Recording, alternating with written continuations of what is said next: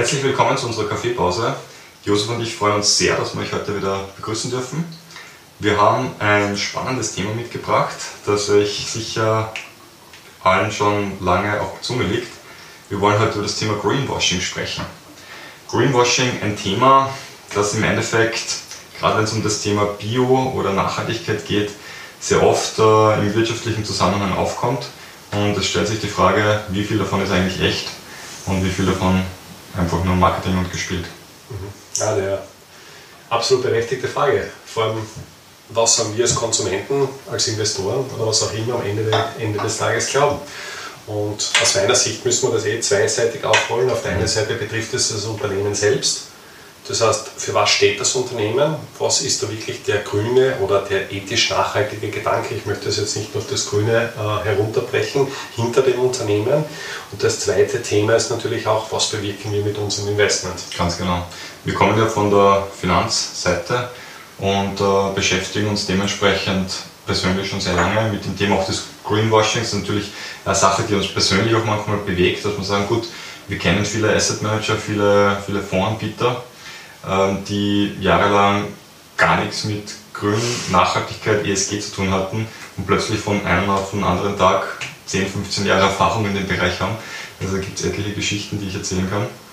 Ähm, ja, und ähm, ja, deswegen stellt sich einmal die Frage, ähm, welche, welche Bereiche oder welche Möglichkeiten des Greenwashings gibt es in der Investmentbranche? In der Investmentbranche. Genau. Ich würde das mal über die Unternehmensseite dann reden. Ja, im Endeffekt würde ich das einmal äh, insofern angehen, dass ich mir als Investor mal die Frage stelle, was bekomme ich dann überhaupt für ein Produkt? Mhm. Nur weil ich jetzt einmal, weiß nicht, zehn Unternehmen ausschließe, würde ich per se noch nicht sagen, dass ich jetzt einen, einen nachhaltigen Fonds kaufe. Und das Thema, wie du das ansprichst, es gibt jetzt mittlerweile sehr viele nachhaltige mhm. Fonds, aber die Frage ist natürlich, wie kann ich das abklären, mhm. ob das mhm. jetzt wirklich ein nachhaltiger Fonds ist, beziehungsweise ob dieser Fonds auch meinen persönlichen Richtlinien äh, entspricht. Ein Punkt, der mir persönlich sehr wichtig ist, ist das Thema Coverage. Mhm. Das heißt, theoretisch ist es so, laut Fondsbestimmungen, wenn man mehr als 50 Prozent, das heißt ab 51 Prozent in nachhaltige Investments investiert, ja ist der Fonds per se nachhaltig. Das heißt aber im Umkehrschluss, dass meine verbleibenden 49 Prozent ja auch irgendwo äh, ja, klassische Sin-Stocks, also quasi das Böseste vom Bösen beinhalten könnten. Und da stellt sich dann für mich schon die Frage in Bezug auf das Coverage, äh, dass es aus meiner Sicht jetzt nicht wirklich seriös ist, einen nachhaltigen Fonds nachhaltig zu preisen, wenn ich mhm. unter Anführungszeichen nur 51% des Portfolios nach meinen nachhaltigen Gesichtspunkten investiere. Genau. Ich habe, äh, es ist lustig, dass du das äh, ansprichst, ich habe vor kurzem, jetzt diese Woche glaube ich war es, äh, bin ich im Auto gefahren, habe Radio gehört und habe eine Werbung einer Versicherung da vernommen. Und da wird damit beworben, dass wenn man etwas Gutes tun will und auch nachhaltig agieren möchte, dass es eine total tolle Möglichkeit ist, wenn man bei dieser sehr großen Versicherung ein Produkt abschließt, weil nämlich in der Veranlagung die Gelder weitestgehend nachhaltig investiert werden. Okay. Und dann kommt der Slogan, 85 oder 86 oder 88 Prozent, ich glaube es waren 88, 88 Prozent der investierten Volumina entsprechen den Kriterien des WWFs. Ich sage ja, 88 Prozent entsprechen den Kriterien. Wenn man sich einmal mit Versicherungen ein bisschen beschäftigt, Deckungsstock, äh, Eigenmittelhinterlegungen anschaut etc. und die Vorgaben, die Regularien kennt, Solvency und Zeit etc., dann sieht man oder dann weiß man, dass ein Großteil der Gelder ohnehin in gute Länder, Staatsanleihen oder, oder, oder staatsnahe investiert werden muss. Äh, das heißt, auch diese Quote ist jetzt einmal rein vom Regulator schon weitestgehend vorgegeben. Und was ist mit den 12% Wenn 12% von, weiß nicht, x Milliarden, hunderten Milliarden vielleicht, in 12% in wirklich bösen Unternehmen und Staaten drin liegen, ist das immer noch viel. Also, und so wie du sagst, wenn man so einen klassischen Versicherungsdeckungsstock hernimmt, genau. würde ich ihm unterstellen, dass man ohne große Umschichtungen diese Quote äh, erreichen kann. Absolut korrekt. Und um das auch zu sagen, also gerade im, im, im Coverage-Bereich hängt es dann natürlich davon ab, welche Assetklasse investieren wir. Im Aktienbereich habe ich eine höhere Coverage, aber man muss sich auch davon verabschieden, eine 100% Coverage-Quote zu haben man beispielsweise wieder den, den größten Aktienindex der Welt hernimmt, dann hat man einen Abdeckungsgrad von ungefähr 99 Prozent. Das heißt, eine einprozentige Restquote hat man immer noch, wobei das dann nicht zwingend heißt, dass diese 1 Prozent, die jetzt von einer Ratingagentur nicht gedeckt bzw. ausgewertet sind, per se jetzt äh, etwas Schlechtes sind bzw. nicht nachhaltig sind, sondern es das heißt einfach nur, dass es für diese Ratingagentur ja einfach kein Rating gibt. Und mein Gefühl sagt mir, also zumindest würde ich mich wohlfühlen, wenn man einen Coverage von zumindest 80% oder darüber reicht, mhm. um dann überhaupt einmal davon sprechen zu können, ein nachhaltiger Fonds zu sein.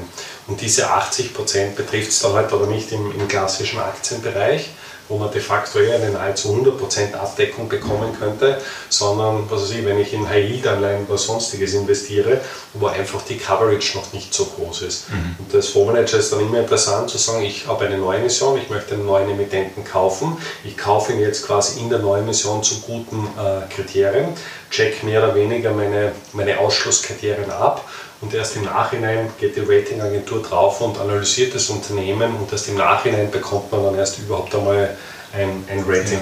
Also da finde ich sowieso, dass hm, Nachhaltigkeitsgütesiegel wie zum Beispiel ein UZ49 oder auch ein FNG-Siegel ähm, schon sehr hilfreich sind, weil viele Menschen, die sich damit beschäftigen, haben vielleicht gar nicht die Möglichkeit, jetzt zu tief hineinzublicken. Ja. Was ist denn da jetzt tatsächlich im Portfolio drin? Ich meine, da hast du nicht teilweise hunderte Titel und du musst einmal die irgendwie kategorisieren und auch schauen, brauchst du Research-Anbieter, der die Daten dafür liefert, also für einen Otto-Normalverbraucher ist das ja de facto eine Blackbox. Ja. Und da kann so ein Siegel schon helfen, weil in, im, im Rahmen solcher Siegel einfach Vorgaben gemacht werden, ab wann ist es möglich, das auch zu bekommen. Und da denke ich, dass man mit den zwei genannten Siegeln schon recht gut fährt. Absolut. Die sind da schon ja. sehr korrekt.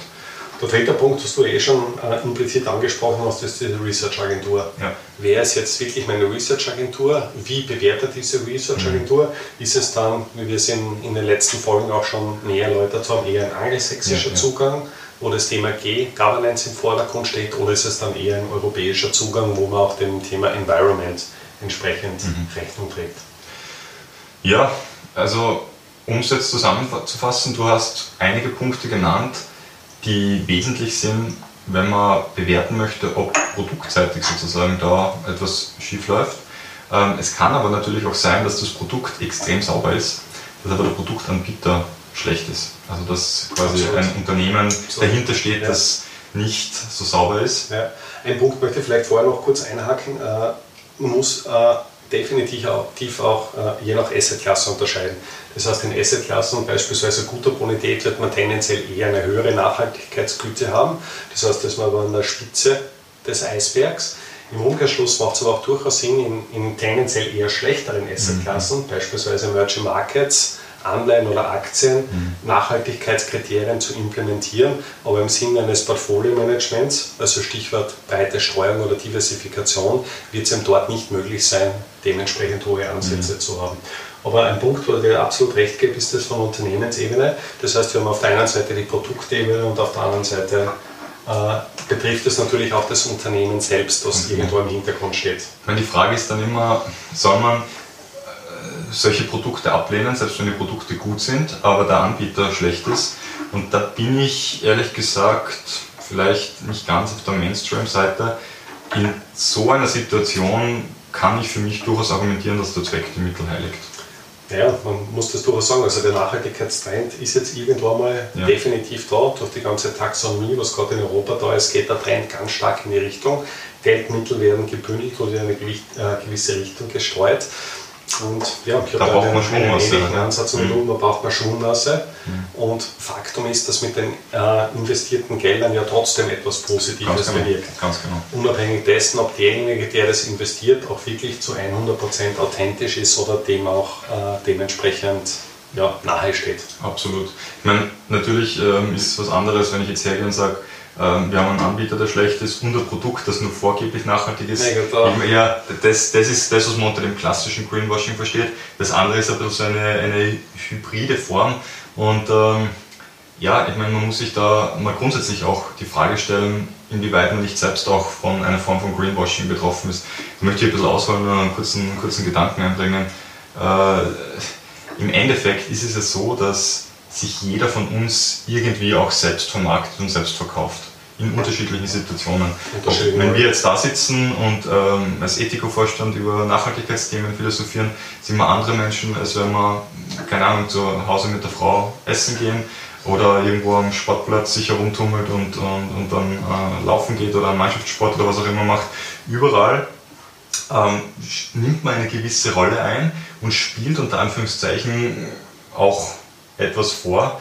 Ähm, ich will jetzt gar nicht sagen, dass man, dass man das nicht ist, weil Menschen einfach viele Facetten haben.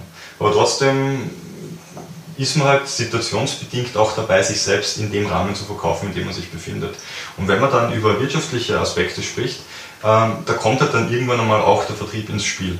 Und Absolut. es ist so, dass ähm, wir, haben, wir haben mal bei, einer, bei, einer, bei einem spannenden Strategie-Meeting besprochen, Vertrieb ist nicht alles, aber ohne Vertrieb ist alles nichts. Ich kann das beste Produkt haben, ich kann die besten Leute haben, ich kann ein tolles Arbeitsklima haben, aber wenn ich äh, die Produkte final nicht verkaufen kann, das Geschäftsmodell nicht funktioniert, ich keinen Umsatz mache, dann funktioniert das einfach nicht. So ist es. Und, und deswegen muss man sich auch mit der Frage beschäftigen, wie verkaufe ich mein Produkt. Und da gehört halt Nachhaltigkeit, ist ein Riesentrendthema. Äh, vor einigen Jahrzehnten war es noch das Bio. Ich kann mich erinnern, wie ich äh, klein war, also ich wirklich noch äh, noch jünger war. Noch jünger ist jetzt. noch jünger ist jetzt. Wie ich ein Kind war, da ist das Thema mit vegan Essen, vegane Ernährung mal aufgekommen und dann biologisch und Bio und dies und das. Mittlerweile ist es ja zum Mainstream geworden im Hofer. Ich glaube, man gehört, dass der Hofer ja. überhaupt nur noch Bio anbieten möchte, immer noch mal in naher Zukunft. Äh, und seit rund zehn Jahren ist das Thema Nachhaltigkeit halt auch in der Investmentbranche angekommen. Und dementsprechend wichtig ist es, das auch zu verkaufen. Das heißt, wer ohne Sünde ist ja für den ersten Stein. Ja? Also man muss, man muss da schon aufpassen, auch wie man damit umgeht. Eine gewisse Form des Greenwashings gehört auch zu einer Geschäftstüchtigkeit dazu. Ja, also nur halt mit, mit, Maß und Ziel, ja? also es muss halt noch ehrlich bleiben. Das unterschreibe ich, aber wie, wie gesagt, ich glaube trotzdem, dass man dementsprechend einmal äh, äh, wichtige Akzente setzt und da trotzdem auch einmal äh, im Sinne der Nachhaltigkeit handelt. Wir haben das ja auch in Europa, äh, sind relativ frei von unseren Grenzen, einem, abgesehen jetzt von, von den Covid-Zeiten. Und de facto ist es jedem von uns auch irgendwo möglich, egal wo in Europa, unseren Job auszuüben. Das heißt, die Grenzen sind gefallen und warum soll ich jetzt als Österreicher nicht irgendwann einmal in Deutschland oder mhm. in Frankreich oder in England oder wo auch immer äh, am Ende des Tages arbeiten. Genau. Und dahingehend gibt es jetzt auch von den Unternehmen her schon irgendwo einen Kampf um die, um die besten Köpfe. Und ein Thema, was halt auch in das Bereich Nachhaltigkeit hineinfällt, ist, wie behandle ich überhaupt meine Mitarbeiter? Wie gehe ich mit denen um? Mhm. Das klassische Beispiel, du erwähnst das ja immer wieder bei dem einen oder anderen Vortrag bei dir, ist eben das Thema Google. Mhm. Das heißt, wie geht Google mit den, mit den Mitarbeitern um? Wie schaffe ich es, eine gewisse Wohlfühlatmosphäre zu, mhm. zu äh, generieren, ja. indem einfach die Mitarbeiter sehr viel Zeit miteinander verbringen. Das heißt, da entstehen ganze Google-Städte, wo es von einem Restaurant über einen mhm. Sportplatz bis hin zum Kino und zur Bowlingbahn ziemlich alles äh, mhm. gibt, mit dem Ziel, dass der Google-Mitarbeiter de facto in der Google-Blase unterwegs ist und sich nur in diesem, in diesem Umkreis bewegt. Und da fangen schon viele Unternehmen an, jetzt ein bisschen umzudenken. Also diese also gerade durch diese Covid-Zeit war ja immer so, dass wir gesagt haben, äh, Homeoffice zum Beispiel ein absolutes No-Go. Seit März 2020 ist das eigentlich kein großes Thema mehr. Es kommen viele Bereiche drauf, dass man sagt, okay, genau. ja, in gewissen Bereichen kann man ja durchaus auch einmal zu Hause arbeiten und vielleicht auch das Thema Familie und Job irgendwo äh, in Einklang zu bringen. Mhm. Und das sind, glaube ich, auch äh, Aspekte, wo man über kurz oder lang einfach die besten Arbeitskräfte ja. irgendwann einmal an das eigene Unternehmen bindet. Und dann sind wir aber wieder beim Thema, das mache ich natürlich nicht ganz uneigennützig, sondern darauf basierend kann ich mir dann ja durchaus ausrechnen, wenn ich die besten Köpfe einer Branche bei mir habe, dass ich über kurz oder lang einfach am erfolgreichsten bin Absolut. und relativ halt einfach besonders gut abschneide. Wir haben ja die These, dass umso größer ein Unternehmen ist, umso nachhaltiger ist es auch im Schnitt. Das ist These, das ist zumindest von Nachhaltigkeitsratings genau. sogar bestätigt. Das stimmt. Und, sorry, und unsere These war eigentlich immer, dass man sagt, ähm, das ist auf Greenwashing in einer gewissen Form zurückzuführen, weil ich sage, die haben einfach die Kohle, die haben das Geld, die können sich da Strukturen leisten, Marketingabteilungen, die das einfach schön aufblasen ja. und dann sind sie formal nachhaltiger. Aber was, wenn es bei manchen zumindest umgekehrt ist? Was, wenn manche Unternehmen deswegen so erfolgreich sind, weil sie nachhaltig wirtschaften? Das könnte auch sein. Das ist immer ein spannender Punkt, das auch einmal zu erforschen, ja. wie, wie hoch da der, der Bias sozusagen in die Richtung ist. Ja, was mir einfällt, ist auch, es hängt immer von der Phase ab, wo im Produkt oder Lebenszyklus bin ich als mhm. Unternehmen. Mhm. Wenn ich ein, also das Nachhaltigkeitsthema per se ist ja eher ein Wohlstandsthema, das heißt, mhm. wenn es mir persönlich gut geht, dann kann ich durchaus äh, ja, mich mit dem Nachhaltigkeitsthema anfreunden. Mhm. Wenn ich jetzt quasi ums Überleben kämpfe, dann wird das Nachhaltigkeitsthema bei mir irgendwo, ich weiß nicht, ziemlich weit hinten in der Prioritätenliste stehen.